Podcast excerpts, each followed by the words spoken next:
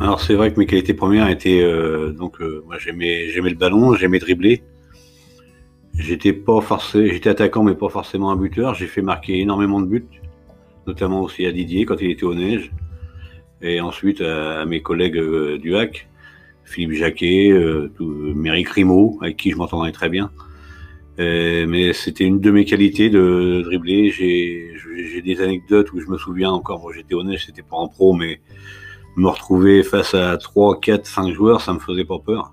Et j'arrivais à les éliminer. Et c'est vrai qu'avec mon centre de gravité bas, c'était très difficile de me prendre le ballon. D'ailleurs, il y a, il y a des enfants avec qui je jouais au neige quand je venais chez ma mère qui, qui, avec qui je jouais et qui essayaient de me prendre le ballon. Ils étaient une dizaine, mais ils n'y arrivaient pas. Donc, euh, merci Didier. Et enfin, pour le, ce fameux match contre Mulhouse, c'est vrai que ça, ça, a marqué les gens parce que ça fait 20, 23 euh, ans d'absence, mais euh, c'était, il y avait 17 000 spectateurs et c'était un, truc de dingue quoi.